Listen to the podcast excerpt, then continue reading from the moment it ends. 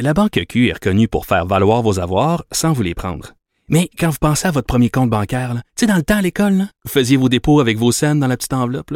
Hmm, C'était bien beau. Mais avec le temps, à ce compte-là vous a coûté des milliers de dollars en frais, puis vous ne faites pas une scène d'intérêt. Avec la Banque Q, vous obtenez des intérêts élevés et aucun frais sur vos services bancaires courants. Autrement dit, ça fait pas mal plus de scènes dans votre enveloppe, ça. Banque Q. Faites valoir vos avoirs. Visitez banqueq.ca pour en savoir plus. Acheter une voiture usagée sans connaître son historique, ça peut être stressant. Mais prenez une pause.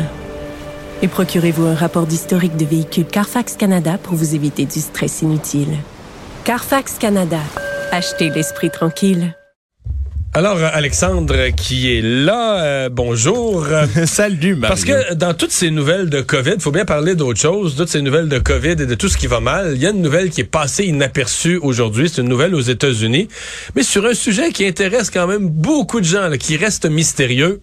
Oui, l'assassinat de John F. Kennedy, hein, de John Fitzgerald Kennedy, le président américain tué en 1963, qui est la mère de toutes les théories du complot, hein, pour ceux Et- qui s'intéressent à ces questions-là. Et pourquoi le 15 décembre 2021, une masse de documents qui étaient autrefois confidentiels deviennent publics? Parce que Ouais. j'ai lu que le 15 décembre 2022, dans un an jour pour jour, il y en aura d'autres caisses de documents là, qui seront libérées. c'est censé être les derniers documents la- dans l'année prochaine parce que c'est c'est complexe. En 1992, il y a une loi par la suite après tout ce qu'il y a eu comme tergiversation autour de l'assassinat de John F. Kennedy, le rapport, la fameuse commission Warren qui a échoué à faire la lumière sur tout ça, ben on a statué dans une loi que les archives nationales devaient déclassifier tous les documents par rapport à l'assassinat de John F. Kennedy d'ici octobre 2017. Évidemment, ça n'a pas été fait. L'administration Trump, on dit que ça prenait beaucoup de temps du côté des archivistes, que c'était pas complètement prêt à être fait et qu'il y avait encore des documents qui pouvaient être sensibles pour euh, l'unité et la sécurité nationale. C'est ce qu'on avait dit.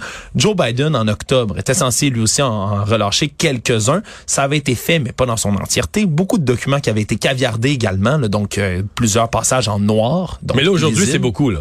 Aujourd'hui, c'est beaucoup de documents. 1491, je le disais un peu plus tôt. Puis il y a quand même des points intéressants. Non, je suis pas ici en Londres pour t'annoncer que j'ai trouvé les autres complices de Lee Harvey Oswald, qui, selon les premières conclusions, avait agi seul et avait l'avait tiré seul, ce qui est remis en question par beaucoup de gens depuis.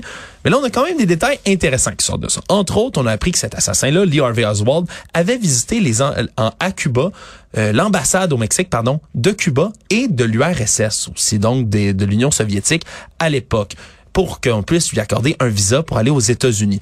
Et donc, à ces endroits-là, particulièrement l'ambassade de l'URSS, il aurait parlé avec un consul de l'ambassade donc soviétique qui lui avait beaucoup beaucoup de liens avec le département du KGB de la police secrète de l'URSS de l'époque qui s'occupait des assassinats le département des assassinats c'est comme ça qu'on lui donnait ce surnom là donc est-ce moi, on n'a que- pas ça au Québec.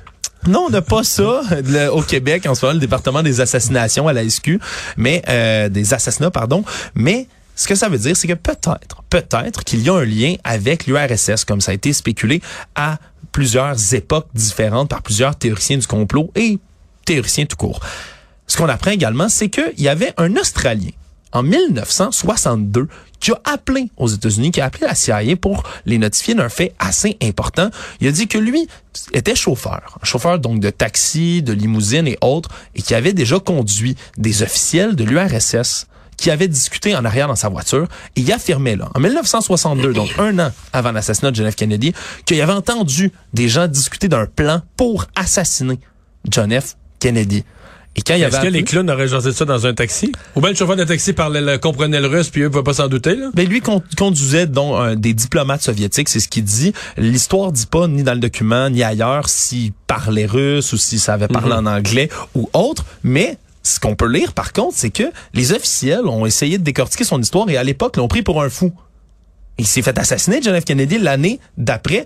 Et on dit aussi dans ces documents-là qui ont été révélés aujourd'hui que les États-Unis voulaient partager cette information-là, ces documents-là plus tôt, mais que ce serait le gouvernement australien qui a demandé aux États-Unis de ne pas relâcher cette information-là. OK. Est-ce que c'est parce qu'on avait honte de, de, la gestion dont ça se faisait, des diplomates d'ailleurs, euh, les chauffeurs qui écoutaient les conversations et autres? L'histoire le dit pas, mais c'est quand même intéressant de savoir que c'est toutes sortes de petits détails, donc, de petites pistes qui ont été tous les maniaques, parce que là, c'est 491 documents ou pages de documents? 1491 documents différents. Pas, pas des pages, là, j'ai commencé. beaucoup plus de pages, là. Ah, ouais, ouais, c'est des dizaines de milliers Donc, ça veut dire qu'il y a des, des, des maniaques là, de cette, euh, de l'histoire de l'assassinat de John F. Kennedy qui passent la journée le nez dans des... Euh, dans des documents secrets, qui étaient secrets jusqu'à aujourd'hui. Mais c'est le genre de documents quoi, des documents d'enquête. Ah, c'est des documents là vraiment euh, pour ceux qui s'intéressent à tout ce qui est espionnage. C'est les originaux du, ouais, de l'enquête de l'époque? Ben, on a vraiment des euh, disons des, des scans, si on veut, des pages là, vraiment là, écrites parfois même à la main, des mémos d'enquête, des agents de la CIA, des agents du FBI